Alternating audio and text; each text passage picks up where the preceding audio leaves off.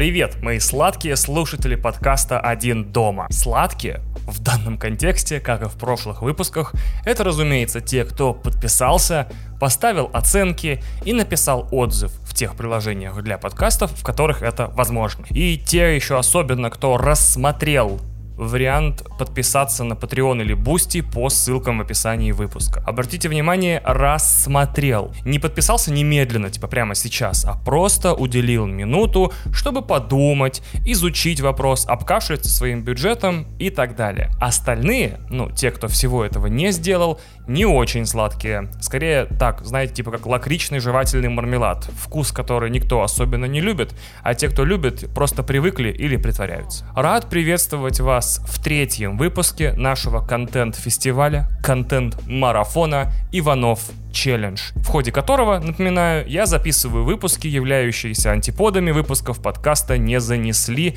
в их Patreon подписках. У ребят в Патреоне есть подкасты, я записываю их аналоги из параллельной вселенной, такие с бородками. В прошлых выпусках мы зеркалили их подкаст «Разогрев», где они не говорят про игры, подкастом «Cooldown», где мы говорили про игры, и заменяли их подкаст «Крепота» нашим подкастом «Смехота». На «Смехоту», кстати, реакция оказалась, скажем, так, противоречивой.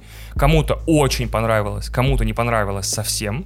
Хотелось, конечно, отметить, как обычно, типа подкаст никого не оставил равнодушным. Но забавно, что никто не написал, что было смешно. Это нам вообще на многое в этой жизни и в истории русского и советского юмора должно открыть глаза. Было хорошо, было плохо, смешно не было.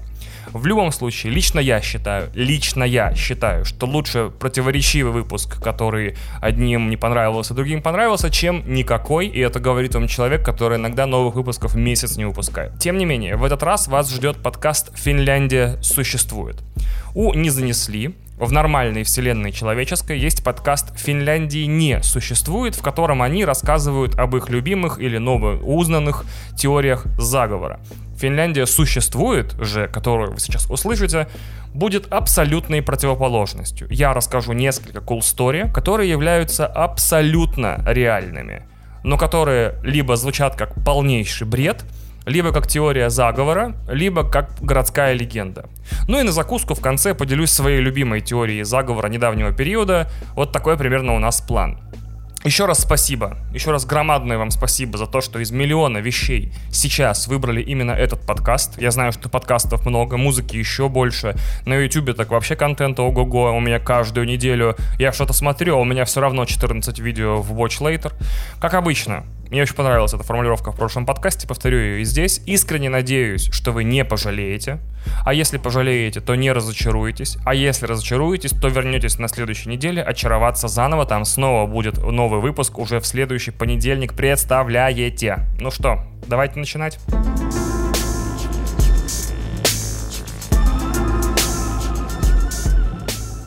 Для начала у нас специальная рубрика «Игровая история», записанная при поддержке Omen от HP. Раз уж мы заговорили о городских легендах и теориях заговора, давайте поговорим вот о какой истории. В 1981 году в игровых салонах Портленда, штат Орегон, Соединенные Штаты Америки, появился загадочный игровой автомат Polybius. И никто из предполагаемых игроков в него, которых, правда, никто не смог найти, за последующие 40 лет не смог вспомнить, на что именно была похожа игра. Однако, свидетели, предполагаемые этого всего, утверждают, что она вызывала сильное привыкание и настоящую зависимость, вплоть до потасовок желающих поиграть у игрового автомата. Те, кто переборщил с игрой в Polybius, жаловались на бессонницу, кошмары, причем одновременно, галлюцинации и провалы в памяти. Завсегдатые игровых залов рассказывали, что к Полибиус в тех 80-х время от времени приходили люди в черном, предположительно агенты ФБР, которые собирали из него какие-то данные. Таким образом, из городской легенды про странный игровой автомат э, никто из игроков который не может вспомнить, что там было, родилась теория заговора про крыло ФБР, которое занимается психическими экспериментами над американской молодежью с целью научиться контролировать их сознание или даже управлять памятью. Ведь само название автомата Полибиус — это имя греческого историка Полибия, который был родоначальником исторической традиции считать события случившимся только если у него есть показания или свидетельства очевидцев. Тем не менее, спустя месяц после своего появления Полибиус бесследно исчез, оставив за собой только вот слухи, легенды и загадочные посты в соцсетях и на форумах. Разумеется, группа исследователей в 2000-х не смогла найти ни одного настоящего вещественного доказательства того, что такой автомат когда-либо существовал. И в 17 году энтузиасты направили официальный запрос ФБР по мотивам вот этой городской легенды, надеясь на рассекреченные документы времен Холодной войны, но получили ответ, что ни о чем таком ФБР никогда не догадывалось и ни одного упоминания о Полибиус в их архивах нет.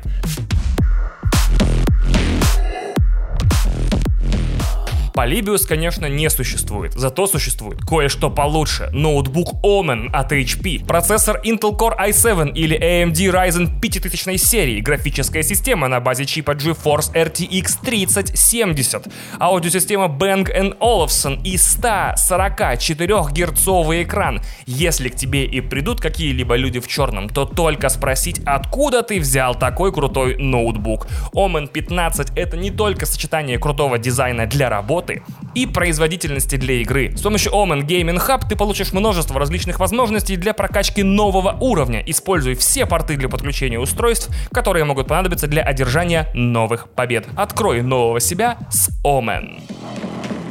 Так, ладно. Для первой истории нам придется с вами перенестись в декабрь 1959 года. На календаре 23 число, католическое Рождество, всего неделя до Нового года, и в Москву из командировки в Индию прилетает советский художник-плакатист, классное слово «плакатист», Алексей Кокорекин. В Индию Кокорекин, кстати, летал в творческую командировку, где, среди прочего, посетил похороны Брамина. Сразу после сожжения тела, обязательной в Индии кремации людей подобной касты, прах высыпали в реку Ганг, а вещи продали на таком спонтанном аукционе. Именно таким образом Кокорекин стал обладателем ковра, на котором индийский жрец до этого скончался. Так себе, конечно, артефакт, ни хер-то и сюрприз, ну ладно. Кокорекин, кстати, был образцовым гражданином СССР, заслуженным деятелем искусств РСФСР и дважды лауреатом Сталинской премии и это знамя он нес с честью, стремясь к идеалу советского человека. Как, спросите вы? Жене он сказал, что возвращается 24 декабря, а прилетев на день раньше, отправился к любовнице, подарил ей подарки и заодно, видимо, успел сделать то, для чего вообще заслуженные деятели искусств СССР заводят любовниц. Провел с ней жаркую ночь, обсуждая на кухне новые вызовы марксистской эстетики. Довольно характерно, что и жена, и любовница Кокорекина сдали его подарки в комиссионку на следующий же день, потому что лучший подарок для советского человека — крепкий нал. В общем-то, тут история получает свой первый неожиданный поворот. Уже вечером второго дня после приезда Кокорекин заболевает. Врачи диагностируют грипп, но состояние художника быстро ухудшается. Температура растет, кашель все сильнее, на теле вдруг выступает сыпь. Через пять дней Кокорекин умирает в Боткинской больнице. Так как он все-таки не просто мимо крокодил, а дважды лауреат Сталинской премии, вскрытие проводит не какой-нибудь Васян, а лично академик Краевский. Тем не менее, даже он остается в замешательстве. Причину смерти установить быстро не удается. По разным источникам, настоящую причину смерти художника установила то ли молодая аспирантка, то ли гостивший в Москве 75-летний патологоанатом из Ленинграда. Выбирайте версию, которая вам ближе по убеждениям. Правда, я так и не нашел. Однако одно удалось установить точно. Кокорекин умер не от гриппа, а от черной оспы.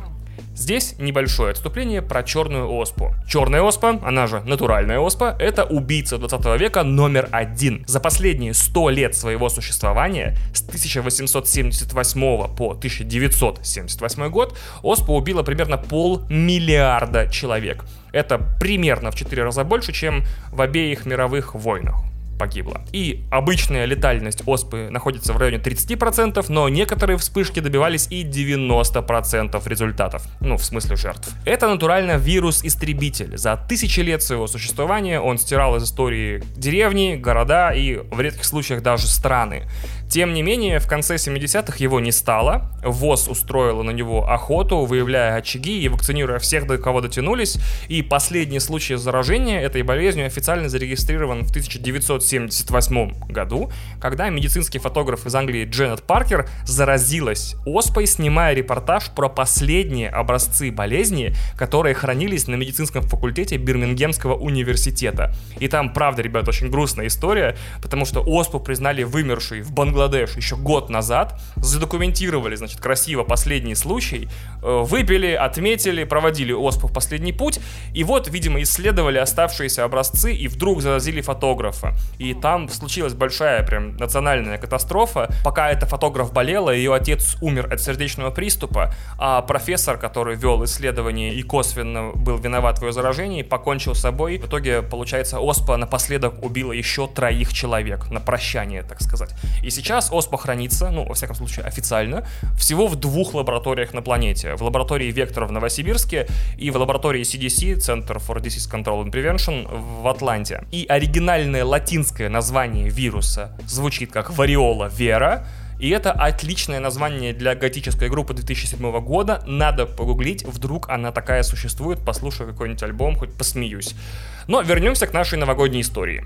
После смерти и вскрытия Кокорекина один за другим стали заболевать все, кто контактировал с ним в больнице. То есть врачи, медсестры, даже больной этажом выше, который лежал под вентиляционным отверстием над койкой Кокорекина. То есть вот так вот прям получилось. И задним числом стало известно вдруг, что Кокорекин не стал делать обязательные для выезда за границу прививки, потому что недавно женился и очень боялся, что после укола прививки не сможет с тем же успехом развернуть свой зенитно-ракетный комплекс, скажем так.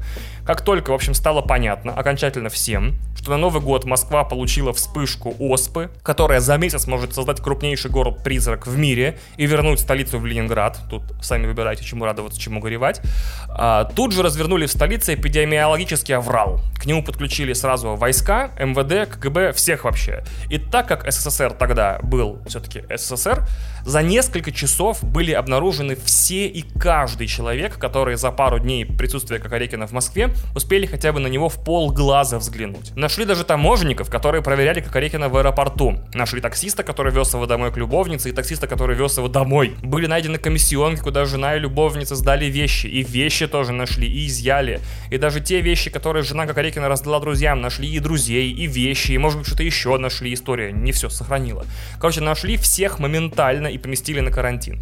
Там есть еще история, кстати, о том, как друг Кокорекина повидался с ним в первые дни после приезда и как раз э, сразу после его смерти отправился в Париж. И рейс с ним из Москвы развернули прямо в воздухе, а всех пассажиров и экипаж прямо с полосы отправили на карантин. Отличная поездка у кого-то была, вместо Эйфелевой башни тусить две недели на койке и ждать, когда у тебя язвы по коже поползут. Прекрасный отпуск, наверное. Москву в этот Новый год тотально перекрыли было 9 тысяч человек на карантине, полностью закрыто ЖД и авиасообщение, перекрыты все шоссе. Причем сделано это было в обстановке тотальной секретности. Это же все-таки СССР.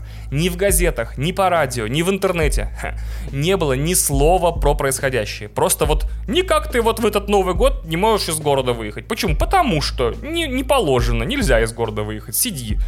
И как читал в одном треке рэпер Иза Прок, The whole thing goes from intrigue to wowzers. То есть сейчас прям будет бомба. В Москву моментально, буквально в течение дней, привезли 10 миллионов доз противооспенной вакцины. И за пару недель, буквально, по разным данным от 10 до 19 дней, 3000 пунктов вакцинации и 8 тысяч прививочных бригад привили все тогдашнее население Москвы и Московской области, начиная с двухмесячных, кажется, детей. Эпидемию остановили вот буквально за 2-3 недели. Оспой заразилось всего 45 человек, и вся эпидемия суммарно унесла жизни трех. Возможно, такая эффективность э, объясняется тем, что никому не надо было тогда, 60 лет назад, голосовать ни за какие поправки никуда и ни за какие партии. Ну это так, чисто гипотетическое суждение. Через 6 лет, кстати, по событиям снимут фильм «В город пришла беда», и угадайте на вскидку, какую именно часть истории Кокорекина оставили за кадром. Подсказывать не буду, кто догадался, тот молодец. Я не очень люблю ремейки, но вот в текущих условиях с коронавирусом Первый канал мог бы вложиться в это, в ремейк вот этого фильма про то, как в Москву пришла чума. Ее остановили за две недели, а не вот сосуд жопу, как сейчас. А не вот этот ответ Тому Крузу со своим первым фильмом в космосе, который ни Тому Крузу не нужен, ни нам, ни космосу. Отличный, кстати, получился бы новогодний фильм такой. Во всяком случае, покруче елок, мне кажется.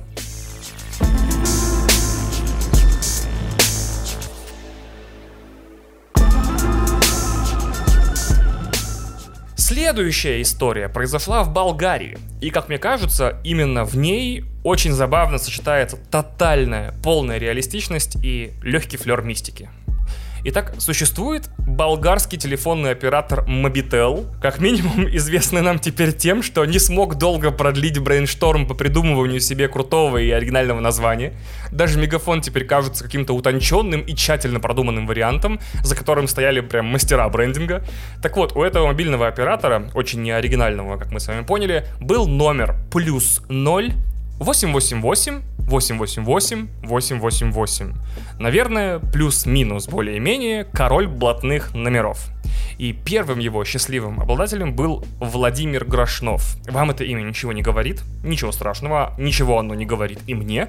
Владимир был исполнительным директором Mobitel, поэтому совершенно неудивительно, что носил такой козырный номер. Еще бы, если бы я возглавлял МТС, Билайн, Мегафон или что-нибудь там, естественно, у меня был бы супер козырный номер. Владимир, тем не менее, пробыв долгое время исполнительным директором такой прекрасной компании, умер в 2001 году от лейкемии вызванный, предположительно, отравлением радиоактивным изотопом, к которому, предположительно, имели отношение его конкуренты. И мне кажется, мы очень мало знаем о войнах мобильных операторов в Болгарии. Это у нас там операторы друг друга перетягивают тарифами, услугами, там, чем-то там, а в Болгарии наверняка распространены дуэли, схватки стенка на стенку, и вот операторы заключают союзы, только принося друг другу головы мертвых конкурентов. То есть, хрен знает, мы очень мало знаем о Болгарии. Так вот, номер после смерти Владимира перешел болгарскому мафиози Константину Димитрову. Словосочетание болгарский мафиози это, конечно, тоже своеобразная штука.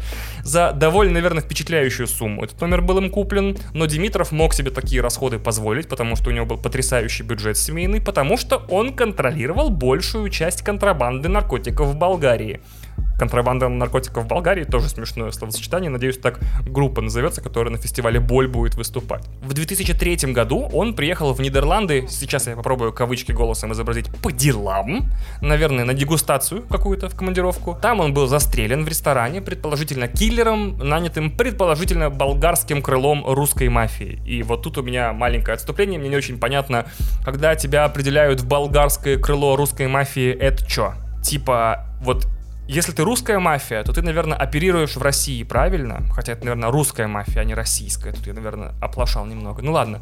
В любом случае, то есть, когда ты в русской мафии, тебя отправляют в Болгарию, это повышение или понижение? Это вот как у Поклонской, типа ссылка в Кабо-Верде? Или наоборот, это типа отпуск, типа, слушай, Васян, давай-ка ты в Болгарию на пару лет съезди там там, по мелочи, буквально делишки, пару бизнесменов завалить с козырными номерами и так далее. В общем, или, что еще больше меня волнует, называет ли болгарское крыло русской мафии себя болгарские перцы? Вот такой у меня еще вопрос.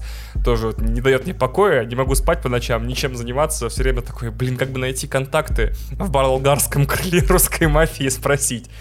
Так вот, третьим обладателем номера стал русский бизнесмен Константин Дишлиев. Ну, конечно, русский бизнесмен. Русская мафия просто, да, э, убила предыдущего владельца и такой, Константин? Константин. Дишлиев? Дишлиев. Бизнесмен? Да, вот тебе симка. Дишлиев был агентом по недвижимости и в свободное от основной работы время торговал кокаином. Ему никуда ехать не пришлось, и облучиться у него ничем тоже не получилось. Его очень скучно застрелили рядом с индийским рестораном прямо в центре Софии. После этой смерти телефон и сим-карта долгое время лежали в полиции в качестве вещественных доказательств. Затем Mobitel принял решение не выставлять номер на продажу, и сейчас он полностью выведен из базы, и набрать его, ну, можно, конечно, но ты никуда не дозваниваешься в итоге. Я провел малюсенькое исследование и узнал, что российский номер, э, полностью состоящий из девяток, судя по всему, э, используется в основном мошенниками через шлюз для подмены номера исходящего. Такими, знаете, очень неизобретательными, ленивыми мошенниками. Типа, с какого номера будем звонить? Ну, вбивай все девятки. И в Казахстане у Билайна есть номер плюс 7 и дальше все семерки, но, к сожалению, мне не удалось узнать, чей он. В любом случае, он тоже используется мошенниками, но почему-то Яндекс определитель говорит, что это моя кондитерская. Я так и не понял, моя кондитерская или Яндекса. Ну, в любом случае, вот такая занимательная страница этого подкаста про телефонные номера.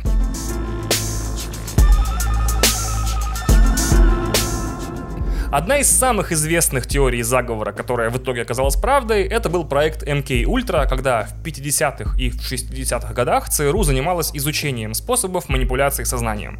И проект был прям wowsers, то есть прям motherfucker. Они должны были найти способы стирания памяти, управления мыслями, и еще на сдачу было бы неплохо найти способ А. доставать информацию быстро и без утомительных пыток, и Б. сделать собственных подопечных, то есть сотрудников там армии, ЦРУ, ФСБ и про ФСБ, ФБР, э, устойчивыми ко всем пыткам вообще, не способными выдать никакую информацию, а еще лучше стирать память удаленно. Специально для этого, чтобы этих всех вещей добиться, американцы в ходе эксперимента накачивали подопытных, как правило, людей, обратившихся в американские клиники со всякими психологическими и психическими расстройствами, самыми разными психотропами и регистрировали результаты этих экспериментов. То есть да, в составе ЦРУ реально в середине прошлого века было крыло, задачей которого было колоть людям МДА и прочие интересные препараты и наблюдать за ними. Любопытная, наверное, там атмосфера стояла, типа мы не любим хиппи, но сейчас будем ставиться конкретными психотропами. Прикольно, что примерно в той же середине века прошлого советская токсикологическая лаборатория НКВД, НКГБ, МГБ занималась поисками двух вещей. Особого средства от аббревиатур и идеального яда, э, чтобы была быстрая смерть без возможности идентификации отравляющего вещества. Вот такая была интересная разница в подходах к ведению войны среди лабораторий под, э, значит, военным руководством э, в двух сверхдержавах. Одни такие, давайте нагрузимся психотропами, кавер посмотрим, а вторые такие, а как насчет отравиться нахрен? Так вот, одним из особенных направлений поисков проекта MK Ultra были попытки манипуляции сексуальными привязанностями. В смысле? В смысле? Они пытались понять, можно ли заставить ЛСД МДА и другие психотропы работать как приворотное зелье. Или вдруг научиться под гипнозом менять пристрастие человека вплоть до смены сексуальной ориентации. То есть то, с чем сейчас неплохо справляется Джейк Джилленхол, они тогда пытались сделать химическим путем или гипнозом. Это направление, как и многие другие, они поизучали и забыли, пока в 90-х не перезапустили все проекты изучения нелетального химического оружия, направленного прежде всего на удары по морали противника. У этого проекта, к сожалению, не было красивого названия, которое потом смогла бы себе забрать группа Muse в качестве названия трека, но зато каждая из этих идей ученых выглядит абсолютно гениальной, куда уж там просто, знаете ли, тупо наркотой кормить психов в лабораториях. Значит, одной из идей был химический состав, который бы привлекал к позициям врага насекомых и грызунов в состоянии агрессии. Не в смысле он бы находил бы, значит, злых крыс и комаров в округе и привлекал их, он, естественно, вводил всех крыс и насекомых и летучих там тварей, я имею в виду комаров, там всяких москитов и так далее, вводил их в состояние агрессии и, значит, натравливал на людей. Это, кстати, довольно плохо, как мне кажется, соотносится с идеей нелетальности, потому что гнус в теории может убить человека, как минимум вручив ему какую-нибудь инфекционную болезнь типа малярии. А уж стая злых крыс, ну, большая стая злых крыс, наверняка может устроить кровавую баню на отдельно взятой военной базе, если их примерно там тысяча, например, или больше. Другой идеей была вампирская бомба, дарящая коже жертвы болезненную чувствительность к солнечному свету. Это реально крутая идея, мне очень понравилось. Правда, непонятно, что мешает пораженным этой бомбой солдатам воевать по ночам. Но, но, какая же могла бы получиться крутая драма про ветеранов войны будущего, которые не могут выходить на солнце из-за того, что попали под такую бомбу. Типа вампирский Рэмбо или вампирский Гран Торино с Клинтом Иствудом. Мол, вот он воевал за страну, а она лишила его солнца солнца. God damn. Представляете, прям волчья драма. В мире наступил мир, но вот те, кто за него сражался, не могут им насладиться, потому что не могут находиться на солнце. God damn, просто. Пфф. Оскар, все Оскары сразу. Был даже план по созданию веществ, вызывающих непрерывный метеоризм, из-за чего вражеские солдаты бы бесконечно пердели, проще говоря. Из всего перечисленного пока, эта идея, как мне кажется, лучшая, потому что комедийный потенциал у нее просто бешеный, серьезно. Разрешите, разрешите доложить, товарищ сержант, противник заходит к нам, значит, со флангов. Я с другой стороны.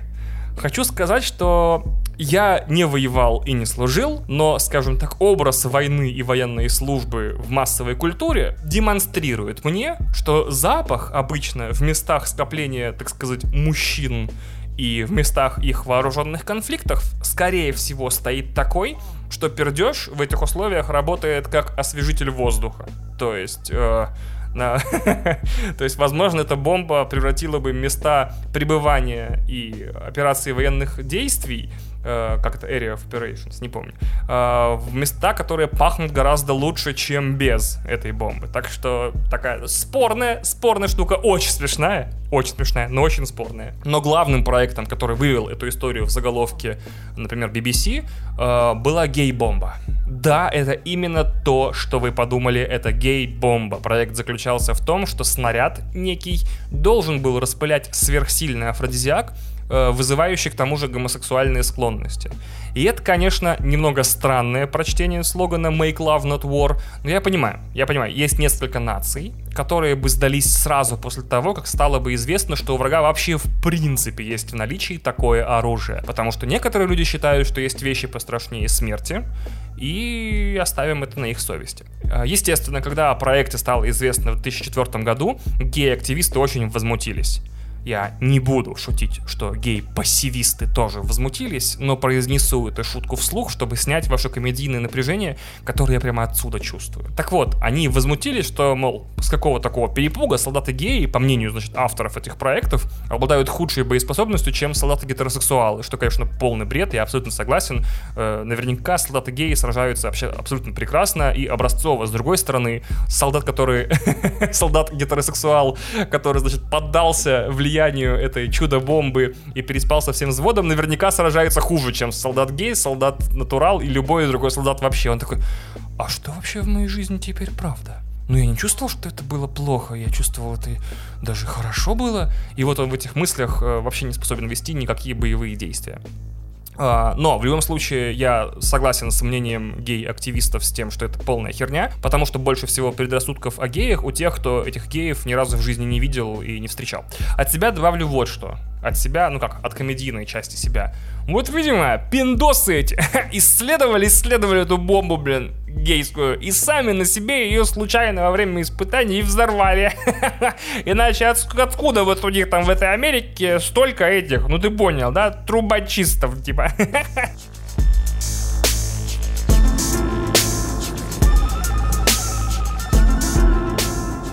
Ну вот мы и подошли, медленно, но верно, Э, к финальной истории подкаста. Моей любимой теории заговора, которая, конечно, теория заговора, то есть имеет, скорее всего, мало общего с реальностью, но при этом все равно теми или иными своими частями покупает мое доверие. Э, как вы, наверное, могли угадать, а может быть и не могли, если не читали описание подкаста перед выпуском, это теория заговора о пустом интернете. Теория это постулирует, о, какое слово крутое я вспомнил, господи, что так называемый старый интернет, умер где-то в 2016-2017 году. И сейчас, 5 лет спустя, новый интернет полностью, практически полностью населен ботами и или искусственным интеллектом и дипфейками, а счет настоящих его пользователей идет примерно ну, на тысячи буквально. И нынешний интернет в том виде, в котором э, вы его потребляете, и я его потребляю в 2021 году, это боты, которые производят контент, боты, которые его обсуждают и распространяют, и алгоритмы социальных сетей и поисковых движков, которые в итоге превращают в интернет в место, где роботы показывают другим роботам ролики от третьих роботов. Все, больше ничего в интернете не происходит. Как иначе вообще понимать десятки миллионов просмотров на видео Влада Бумаги, я вообще не могу себе представить. То есть не может быть, чтобы 50 миллионов человек такие «What the fuck?» Ого себе! Это что, видео «Побег из картонной тюрьмы челлендж»? Клик! Нет, я не верю, что есть 50 миллионов таких человек, поэтому, no, это боты. Более того, я немножко сразу на личный опыт перейду. Я читаю комментарии к спешлу Кристины. И она тоже их читает. Мы прям играем в игру э, «Закончи комментарий». YouTube присылает уведомление с отрезанным куском комментария, я угадываю конец. Там, честное слово, иногда непонятно, как живой человек э, россиянин, предположительно, который плюс-минус прожил такую жизнь, как и я, в том смысле, что основные реперные точки в ней, рэперные, сука, альбом центра, рэперная точка в жизни каждого россиянина. Так вот, э, то так же, как и я, пережил основные формативные, не знаю, как это назвать, формирующие человека моменты в жизни, то есть ходил в детский сад, в школу, смотрел телевизор, общался со сверстниками, я не знаю, пил блейзер, вот. И как человек, который пережил в широком смысле те же самые вещи, как, что и я, вообще может такое написать. И дело даже не в том, что эти комментарии там злые, агрессивные или какие-то агро. Нет, как раз таки там не злые комментарии. Они как будто написаны не людьми. Не не людьми, типа ужасными, отвратительными людьми. Не людьми. В смысле, вот не может человек, который тоже самый жизненный путь прошел, что и я, или другой жизненный путь, похожий хотя бы, вот такие слова в этой последовательности э, ставить. Как будто вот эта программа, которая видела примерно эти слова, и она их воспроизводит, не зная об их значении или том, как их правильно комбинировать. Или вот еще один пример. Реплай в Твиттере. Я другими социальными сетями не пользуюсь практически, поэтому остановлюсь на этой. Вот иногда приходит к тебе ответ, а он вообще не связан ни с твитом, ни с объективной реальностью, ни с чем абсолютно. И опять же, как будто это какой-то алгоритм видел, как вот эти слова чаще всего употребляются в реплаях к, к, к твитам на вот такие темы, и вот он все эти слова как-то более-менее соединенные вместе тебе и выдает. То есть я не верю, что большинство того, что пишется в интернете, пишется людьми, не может такого быть. Да, это теория заговора, но я и сам заметил, как, например, э, год за годом интернет как будто крутится на месте. То есть одни и те же посты, комментируются одним и тем же образом, обсуждаются одни и те же фейковые новости, которые как будто из сезона в сезон всплывают снова. И опять же, это очень видно по русскому видеоигровому, например, комьюнити, который я люблю бэшить в подкасте и в Твиттере, который уже 20 лет не может перестать обсуждать одно и то же. Значит, мышки, клавиатуры, геймпады, продажную игровую прессу, сложность игр и жадность разработчиков. Вот что э, 91 год, что 2001, что 2011, одна и та же фигня. При этом практически уверен, ну как уверен, давайте опять кавычки голосом изображу, уверен, что в большинство современного контента тех или иных видов тоже генерируют нейросети. То есть э, это была смешная шутка каждый раз, когда мы говорили, как будто эту книгу или фильм или музыкальный альбом сделал нейросеть. Мне кажется, с какой-то точки в истории это действительно не шутка, и от нас это более-менее скрывают. То есть с музыкой все понятно. Блядь, Даня Милохин не существует. Фак Даня Милохин. Бэнкси абсолютно точно нейросеть. Виктор Пелевин был человеком, стал нейросетью после того, как стал выпускать книги в сентябре каждого года. При этом ни одна из них от следующей не отличается или от предыдущей не отличается вообще никак. Потому что каждый раз это один и тот же мэш, одних и тех же его старых приемов, и еще и рецензии, естественно, тоже на это все пишут боты, потому что невозможно каждый год писать новый текст про один и тот же роман, и один человек с этой херней не справится. Все полнометражные фильмы Netflix написаны вот этим легендарным движком GPT-3, который генерирует текст по предложенным правилам из массива готовых данных. То есть все, скорее всего, всю массовую и поп-культуру генерируют нейросети. Это когда-то было просто, повторяю, оскорблением, сейчас, мне кажется, это уже правда. А также, если уж я поддерживаю эту теорию до конца, я почти уверен, что большинство так называемых онлайн-селебрити тоже существуют не до конца. Я не уверен, что не существует DAVA, э, что на самом деле технологии создания изображений, видео и звука намного больше развиты, чем нам показывают. То есть вот все эти видео с дипфейками в интернете, где присмотревшись, можно увидеть, там, если по кадрово смотреть, или в замедлении, или очень внимательно, некие м- дефекты, значит, всех этих нейросетевых масок, но на самом деле они развиты куда круче, и мы смотрим уже давным-давно на несуществующих людей каждый день. Загуглите в Инстаграме, например, хэштег йога. Ну, во-первых, нет, стоп. Посмотрите в ТикТоке Даню Милохина, это не может существовать на самом деле. Такого человека не существует. Fuck you. Я увижу Даню Милохина, я буду уверен, что это импостер. Это человек в костюме Дани Милохина, нанятый корпорациями, искусственным интеллектом и Гуглом и всеми остальными, чтобы изображать Даню Милохина. Я не хейчу Даню Милохина, не хейчу, я просто сомневаюсь в его существовании. Это хейт 2.0 тебя, я не могу тебя ненавидеть, чувак. Ну, я бы с удовольствием, но я не могу. Ну, я не могу ненавидеть, типа, код. я, я, не, я не прогер на Java. Надеюсь, эта шутка про Java была в точку. Может быть, на самом деле все, кто пишет на Java, любят код. Не любят, например, те, кто на питоне или там, не знаю, на чем-нибудь. Вот надо научиться программировать, в конце концов, и чтобы, чтобы такие шутки чаще шутить и привлекать платежеспособную аудиторию айтишников к патреону этого подкаста. Так вот, смотрите, загуглите в инстаграме хэштег йога, блять, загуглите в инстаграме хэштег йога. Покажи это словосочетание человеку 20 лет назад, он такой, йога чего? Что сделать с йогой? Так вот, поищите в Инстаграме хэштег йога и посмотрите, это же мало чем отличается от реплаев под твитами Навального. То есть, если там э, просто миллион ботов, не все из которых тоже реальные люди, пишут всякую сранину, то тут у меня каждый раз ощущение, я не часто гуглю йогу в Инстаграме, я просто э, недавно для одного видео гуглил, и было очень интересно смотреть, что э, ощущение такое, будто тысяча машин, э, такая кожаные мешки любят йогу. И понеслось. Давай генерировать фотографии почти голых женщин в странных позах и забрасывать их в интернет. Значит, боты это комментируют и алгоритмы продвигают. В итоге даже те, кто не знал, что любит йогу, вдруг видит много йоги и такой, наверное, я люблю йогу. И все таки йога. Йога как бы самовоспроизводится через эту всю херню. И как любая теория заговора, это должна обладать двумя вещами важными для каждой теории заговора.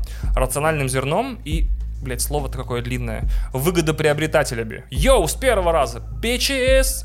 Так вот, эм, рациональное зерно тут в том, что в интернете в последнее время действительно на самом деле, не в рамках этой теории заговора, а в рамке прям научных исследований, ссылки на которые я могу дать, больше активности ботов, чем настоящих людей. Недавно еще, буквально пару лет назад мы делили с ними трафик пополам, теперь на ботов приходится чуть-чуть больше. При этом боты смотрят видео, боты комментируют посты в соцсетях, боты пишут посты в соцсетях, боты заняты тысячей вещей и успевают намного больше, чем мы, потому что им надо, например, спать, есть и ходить в туалет. А, теперь к выгодоприобретателям. Авторы теории пустого интернета утверждают, что наше общее коллективное ощущение от того, что когда-то, по крайней мере в моем случае, в 2007-2009 году, интернет был пространством свободы и такого радостного безумия.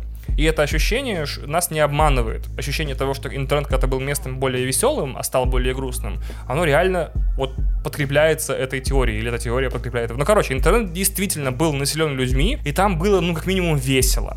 А сейчас, когда, согласно теории управления новым интернетом перешло к корпорациям и государствам, в интернете уже очень невесело.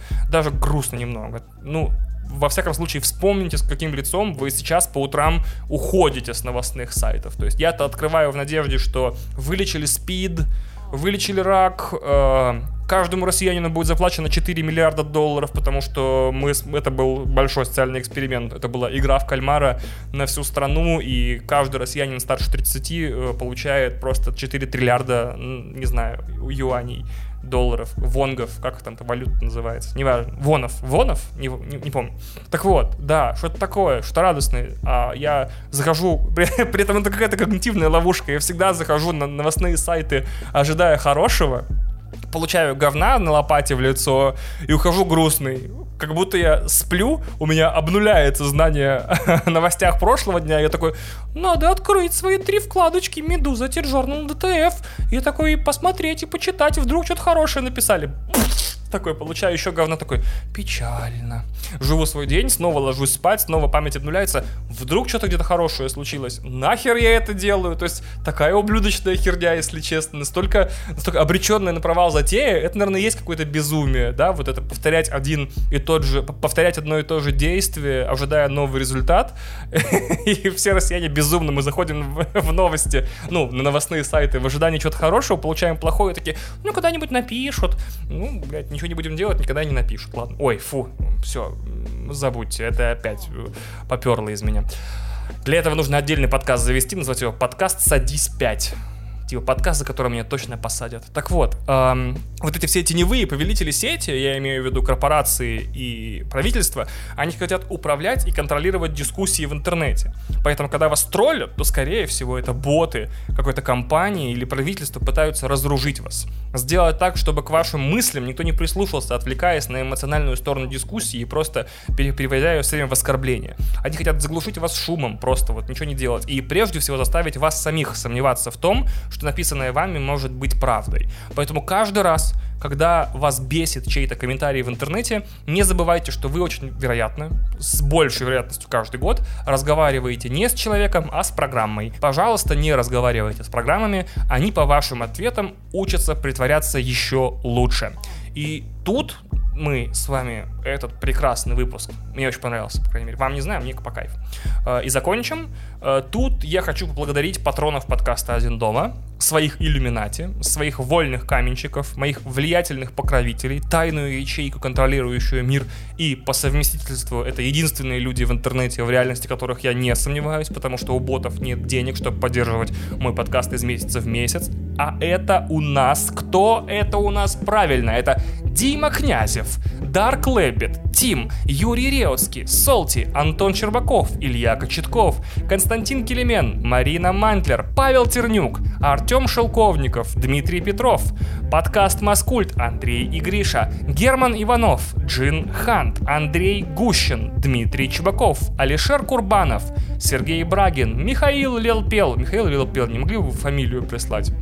Пожалуйста, спасибо. Артем Потолок, Колька Бодж, Александр Лабынцев, Евгений Доброгодин, Григорий Яффа, Ксения Денисова и Никита Чеснов. А в рубрике «Разрыв танцполов» вас сегодня ждет не что иное, как «О, господи, вы не готовы, и вы не готовы, никто не готов, я не был готов, вы так тем более не готовы». Даже Кристина, когда узнала, что будет стоять, сошла с ума и, не знаю, выдавила себе глаза ключами. Так вот, сегодня у нас мексиканский металл. ¡Viva presidente Trump! Sabemos de su onda que un chingo nos odia. Su visión es él, el gran pito Hitler Wilson. Acaba de mexicanos, ilegales mimohados. Si llega a ser presidente, va a haber bronca en cada estado. Yo sí quiero que llegue a ser presidente gabacho, porque él quiere ver guerra, igual que nosotros.